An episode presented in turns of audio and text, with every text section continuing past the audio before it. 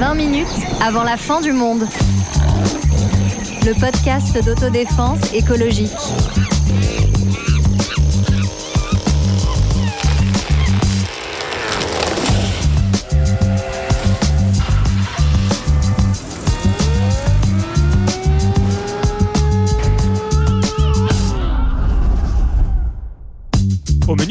Gigot de courgettes, civet de tofu et la vie d'avant.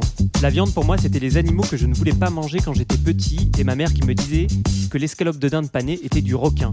Dans ma morale d'enfant, le requin tuait, il était dangereux, je pouvais donc le manger.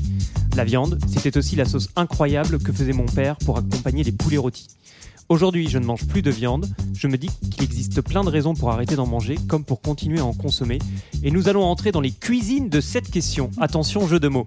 Ne plus manger de viande, ça s'est passé pour moi sans douleur, mais pas sans nostalgie. Car c'est se couper d'une histoire familiale, des souvenirs d'enfance, d'un monde sans problème, où l'avenir était quelque chose d'immense et de forcément meilleur. C'est perdre des liens, bien sûr, mais aussi en trouver d'autres et avoir le plaisir d'une psychanalyse affective, chaleureuse, collective avec Sarah Bonsoir. et Sonia. Salut Antoine. Vous me dites ce que vous mangez, ce qu'il y a dans votre assiette ou vous craignez qu'on se, qu'on se fâche euh, pour de bon?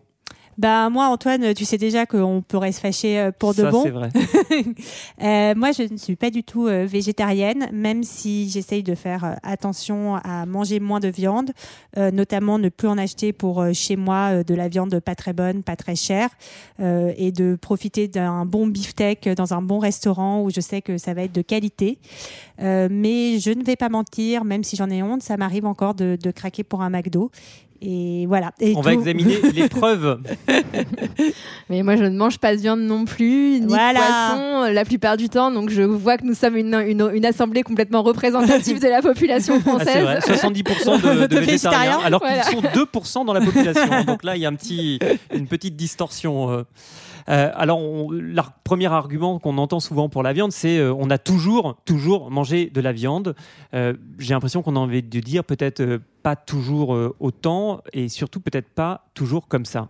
Bah, ça, c'est une évidence. hein. C'est-à-dire que c'est vrai que nous sommes carnivores depuis un long moment, mais la proportion, la place de la viande dans nos assiettes, elle a absolument explosé à partir des années 50 et on a connu une croissance massive et rapide en Europe, dans tous les pays industrialisés, et puis ensuite dans les pays émergents, euh, notamment euh, en Asie. Un chiffre que je trouve assez fascinant, euh, en Asie, on a vu une augmentation dans les années 60 et après de plus 1350% de consommation euh, de viande.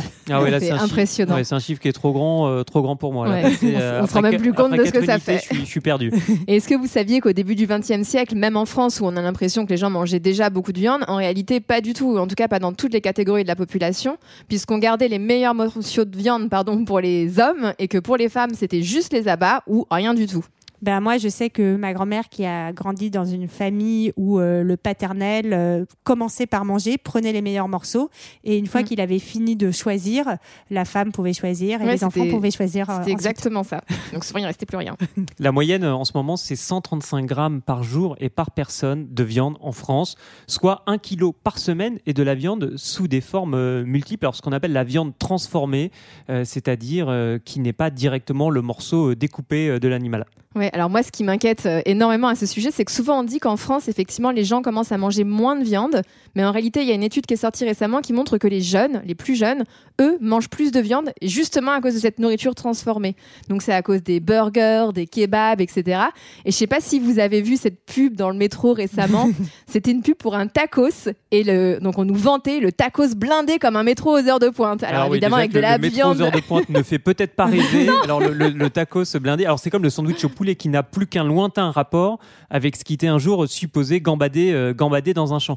Et en fait, là, si on se demande effectivement où est le poulet dans le sandwich, on peut se demander où, si, où, où sont les, où sont les animaux, euh, les animaux euh, dans nos villes, parce qu'en fait, euh, au départ, c'était des tueries, des tueries de quartier qui ont d'abord été éloignées des centres-villes euh, dès le dès le XVIIIe siècle, et puis euh, deviennent euh, des, des abattoirs municipaux qui aujourd'hui sont aussi éloignés de là où on vit. Bah oui, c'est en fait on a relégué un peu la violence très loin. Alors au départ, il faut le dire, peut-être au XVIIIe siècle, il y avait surtout une idée sanitaire derrière tout ça, peut-être plus que de cacher la souffrance animale.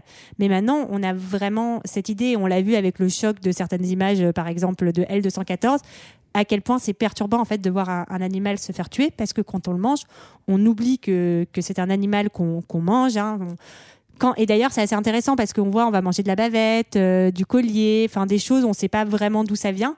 Et par contre, moi personnellement, quand on me dit euh, tu veux de la tête de veau ou de la langue Ouais. de bœuf, bah là, ça me dégoûte en fait parce que juste on appelle les choses Ouais. par leur véritable nom. Mais c'est pareil en anglais, on a gardé le nom français pour parler euh, du morceau de viande et, en, et pour parler de l'animal vivant qui Ouais. gambade dans nos prairies, c'est un autre mot. Oui, exactement. Et ce que je trouve intéressant de ce que tu disais dans ton intro, encore en tant qu'enfant, tu ne voulais pas manger des animaux. Eh oui. Et j'ai eu cette discussion il y a pas longtemps avec quelqu'un qui me disait que son fils euh, de deux ans commençait à poser des questions sur ce qu'il mangeait et qu'elle n'osait pas encore lui dire que ben le jambon c'est aussi le petit cochon que tu as vu à la ferme euh, il y a une semaine. C'est ça. Moi, il y a d'autres images qui me choquent, bien sûr, au-delà de, de, de ce qui vient des, des, euh, des associations comme L214. C'est des images qui sont, cette fois, très souvent sur l'emballage. Ce sont des cochons, euh, par exemple, qui sont souriants, heureux d'être tranchés, cuits, rôtis, servis. Toute cette publicité qui nous montre des animaux qui sont heureux d'être mangés. Enfin, ils, ont presque, ils sont Mais- presque là à nous remercier de leur faire l'honneur de planter nos dents euh, dans leur Bah, chair. Après ils sont peut-être un peu sadomaso Antoine, tu Ah, peux pas leur vrai. enlever ça, Ça, ces je- pauvres animaux. Sa psychologie animale, on, on sait peut-être pas encore tout ce qui se passe euh, dans leur tête. Mais aujourd'hui, ce sont les véganes qu'on accuse d'être violents et non plus euh, les bouchers. Ou, Ah, le euh, terrorisme vegan. Et euh, moi, ce que je trouve assez intéressant sur notre rapport à la viande, quand même, c'est que on est encore, euh, comme on l'a vu euh, sur le voyage, dans des, dans, dans des choses très ancrées en nous. Il faut manger euh, de la viande pour être en bonne santé. Euh, et, et moi, ce que je trouve marrant, c'est qu'il y a encore un rapport très viril à la viande. Exactement. Un bonhomme, ça a besoin de bouffer Ouais. un beefsteak par jour parce que sinon, euh, ça peut pas faire tout ce qu'il a à faire. Et Ouais. je trouve ça marrant à quel point c'est encore euh, ancré. Il y a vraiment trois arguments des viandards pour euh, reprendre ce que tu disais. Il y a le fait que c'est bon, nécessaire à la santé, sinon on sera en mauvaise santé, et c'est absolument pas vrai. Il y a plein d'études qui montrent euh, qu'on peut vivre complètement sans viande. Euh, le deuxième argument, c'est tout simplement que c'est bon, qu'une bonne bavette, bah oui, c'est bon, mais bon, c'est quand même un peu léger face à la mort d'un animal. Et puis bon, il y a le troisième argument incontournable, et là je ne sais pas quoi répondre, c'est le cri de la carotte. Qu'est-ce que vous en pensez? Ah, le prix de la carotte. Non, non, le cri, non, on a bien dit le cri. ah, le cri, parce que la carotte aussi a mal, c'est ça quand. Euh, ça, non, ce serait la, la- ce serait la souffrance Des des, végétaux. végétaux. qu'on bah, voilà, qu'on, qu'on- En fait, c'est un peu le. Désormais, les, les anim- beaucoup de gens considèrent que les animaux euh, sont des êtres euh, enfin euh, qui sentent quelque chose quand on leur tranche la gorge et qui n'ont pas envie de finir dans un abattoir. Et la question de la carotte, c'est de dire mais attendez, vous faites les malins là avec vos vos, vos, vos légumes, mais dans quelques années, on va se rendre compte que euh, la Eux carotte euh, souffre et euh, qu'est-ce que vous allez manger? Donc c'est une espèce d'équivalence bizarre. Mais c'est vrai qu'il y a toujours, euh, enfin, je sais pas si vous l'avez observé vous dans votre vie, mais moi je trouve qu'il y a toujours un malaise des gens qui mangent euh, de la viande face aux gens qui n'en mangent pas. Donc Sarah, je sais pas comment tu te sens là, mais mais je pense que ce malaise il est normal parce que euh, même les gens qui mangent de la viande ressentent même un malaise parce qu'ils savent quand même au fond qu'ils mangent un animal vivant et se sentent forcément jugés par ceux qui ont pris fait le choix d'arrêter. Oui, alors après, on peut faire. Il y a un autre argument, c'est aussi, on peut dire euh, la chaîne de la vie. En fait, euh, Mm. l'animal mange un autre animal et nous sommes un animal parmi tous les autres. Sauf ouais, que ouais, non, mais enfin, attends. un animal euh, qu'organise la mise à mort de beaucoup, beaucoup d'autres. hein. Exactement. On a vraiment un problème de mise à mort de masse dans des conditions extrêmement douloureuses pour les animaux. Après, moi, euh, j'en parlais, j'allais dire avec quelqu'un, mais avec Greg, qui lui euh, argumente beaucoup aussi sur le fait, si on mange euh, de la viande des animaux, on doit accepter de tout manger et donc pas rechigner euh, sur euh, les abats ou les choses Mhm. comme ça.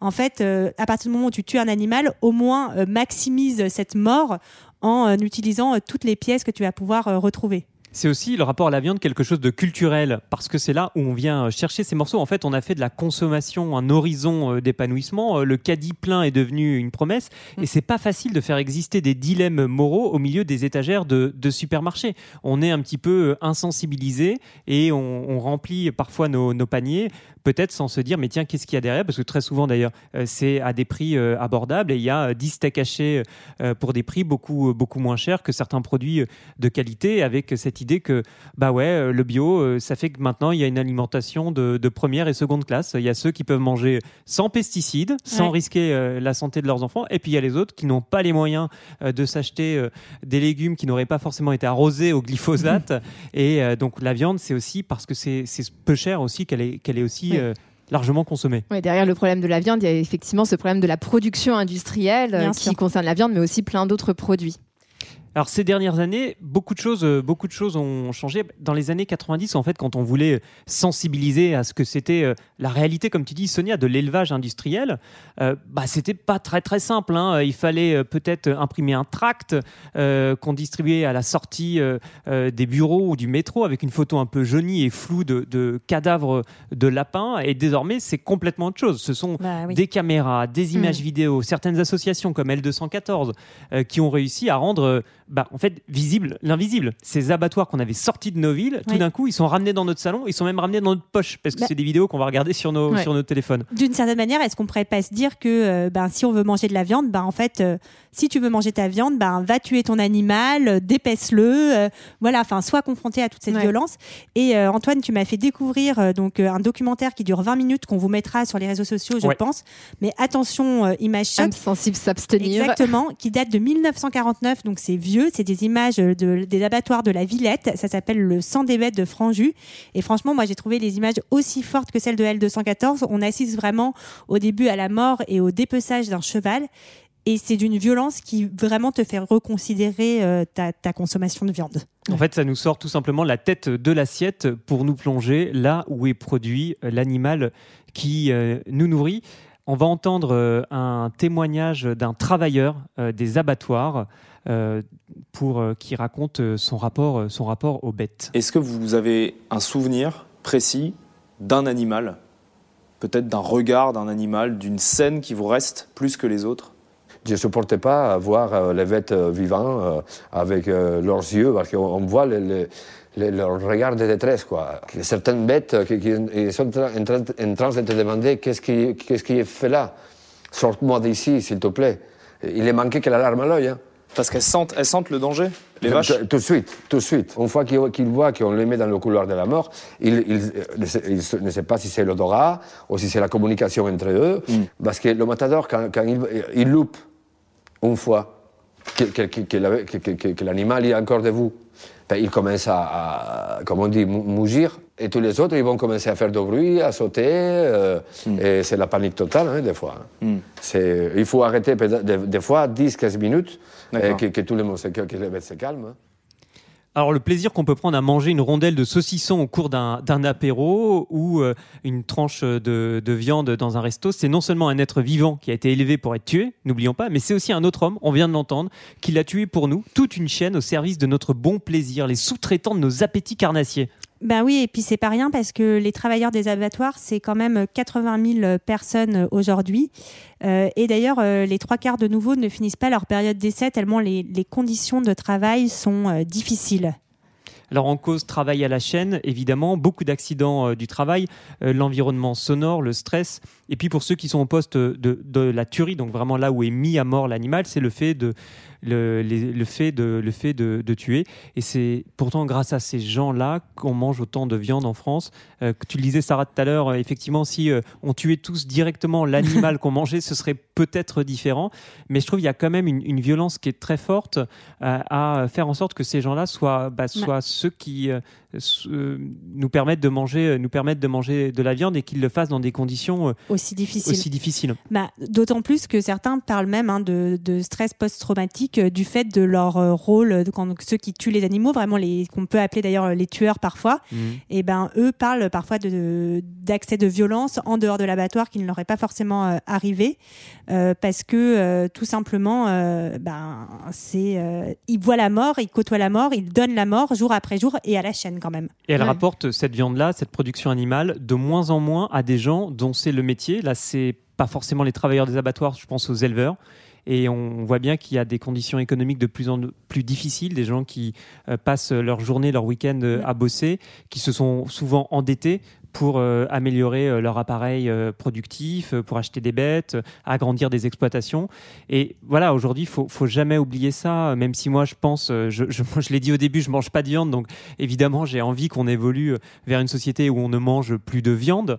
Euh, mais aujourd'hui, il y a- il y, a des gens qui ont, qui ont un emploi, qui vivent de ça, et on peut pas les laisser sur le côté en disant, ok, c'est sympa, mais en fait, tes 10 000 porcs, maintenant, la morale, la morale collective a changé, donc bah t'es gentil, bah écoute, je sais pas, tu, tu restes avec et on se débrouille sans toi. Non, mais ce qui est intéressant avec euh, ces- ces- cet enregistrement qu'on vient d'entendre et ce que vous dites, c'est que finalement, les hommes souffrent autant, enfin, autant, différemment, mais en tout cas autant que les animaux ou d'une manière différente que les animaux. Et c'est ça qu'il faut prendre en compte aussi dans le, dans le choix des aliments qu'on fait, Mm. qu'on met dans nos assiettes. Et euh, pour avoir juste un chiffre, c'est un milliard d'animaux qui sont euh, abattus chaque semaine. euh, donc euh, c'est absolument énorme. Et moi, ce que je voulais dire aussi, euh, c'est que c'est très difficile de penser de toute manière euh, une alimentation avec de la viande sans souffrance animale, Mm. parce que bon, on parle de souffrance animale massifiée aujourd'hui et c'est ça qui choque, mais la souffrance animale en elle-même, elle, euh, elle existe quasiment depuis euh, la naissance de l'élevage.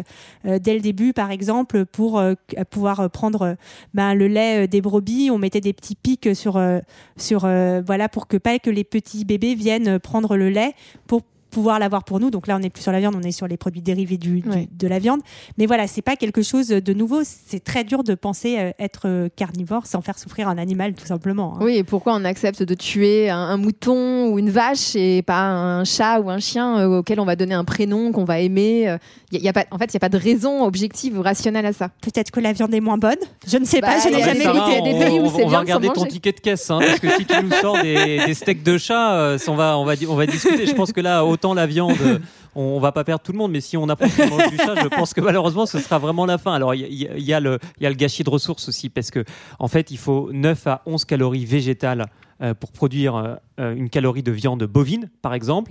Et pour nourrir les élevages qui nous nourrissent, eh bien, ça représente 40% de la production mondiale de céréales et de soja. Bah Oui, c'est ça. Donc c'est en fait une catastrophe écologique que l'élevage. Bah oui, parce que euh, par exemple, on a vu sur la, la forêt amazonienne euh, et les incendies, euh, notamment, on déforeste beaucoup pour installer des énormes champs de soja, et ces champs de soja, ils servent euh, à nourrir euh, nos animaux en fait euh, en Europe, donc on Ouais. est en partie responsable. Oui, c'est ça. On peut pas pleurer devant les incendies en, euh, dans l'Amazonie et après euh, en manger tranquillement devant le journal de 20h son petit Son steak. steak. En fait, c'est ça que je trouve assez dingue avec, euh, avec euh, l'écologie, la viande, comme d'autres questions qu'on a, a commencé à, aborder dans ce, dans ce podcast. C'est que, en fait, on, était, on se rend compte qu'avant d'y réfléchir, on était quand même assez isolés. Isolés dans le supermarché, isolés devant notre assiette, isolés devant les pubs pour les, pour les voyages. Et, euh, et le, finalement, ça nous relie. Euh, on se rend compte que oui, ce qui, ce qui vient dans notre assiette, bah, c'est euh, c'est toute une chaîne, une chaîne de production, de souffrance animale, euh, humaine, sociale. C'est les forêts amazoniennes qui sont détruites en partie à cause de la, la production de soja. Donc voilà, on est, on est relié quelque part. Mm. Et peut-être parce qu'il pourrait y avoir un argument qui dit bon bah ok on arrête de nourrir les animaux, on s'occupe plus des animaux, mais il va falloir quand même mettre des cultures de fruits, de légumes, de céréales pour se nourrir. L'Union européenne elle avait fait une étude qui disait que si on remplaçait 25 à 50 issus d'animaux par des aliments basés sur les plantes, on allait quand même avoir 40 de réduction des émissions d'azote, 25 à 40% des émissions de gaz à effet de serre et 23% d'utilisation en moins de terres cultivées.